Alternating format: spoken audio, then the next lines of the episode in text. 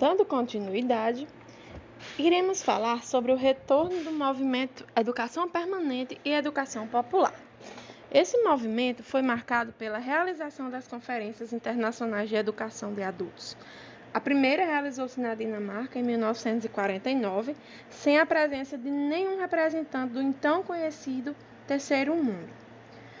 A segunda realizou-se em Montreal em 1960 onde a questão do terceiro mundo dominava as discussões. A terceira realizou-se em 1972 em Tóquio, onde as discussões voltaram-se para as discussões da primeira, que eram as questões de formação de mão de obra e defasagem escolar. Na preparação para a quarta conferência, foi realizada uma consulta técnica que buscava, dentre outros assuntos, conceituar o que é essa educação popular além de buscar tra traçar algumas diferenças importantes à origem desse amplo movimento, que usava a transformação de vida das, ma das maiorias oprimidas avessa ao virtuoso círculo de riqueza dos, daqueles que vinham oprimir. A construção de uma sociedade em que os oprimidos sejam os sujeitos do seu próprio processo libertador é o objetivo global desta busca utópica.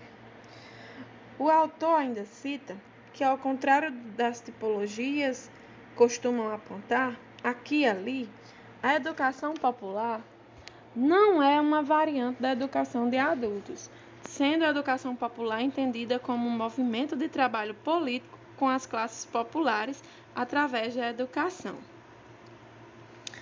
Ao institucionalizar alguns espaços propostos, metodologias de trabalho e práticas pedagógicas como tipos de educação ofertado aos excluídos da escolarização, estes lugares se definem como locais que surgiram para suprir de forma emergencial os mais carentes, sem acesso aos benefícios sociais e aos serviços de compensação.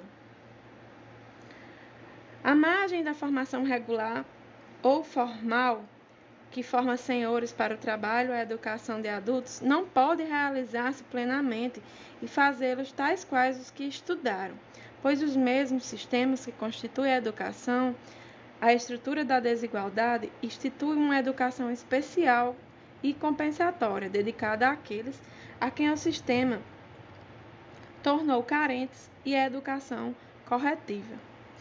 A educação de adultos não é precária e compensatória porque lhe faltam recursos, mas porque precisa de ser apenas precária e compensatória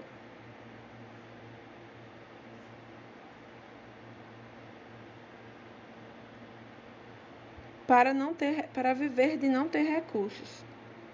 A sua falta é a sua suficiência. A principal divergência entre a educação de adultos e a educação popular está na origem do poder e no projeto político, no modo de pensar educador.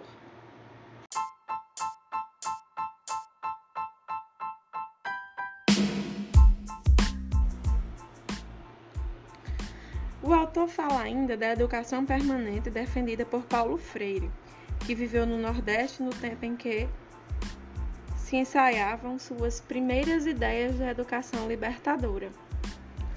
O mesmo reconhece três etapas da educação permanente. A primeira, como processo contínuo do desenvolvimento educacional.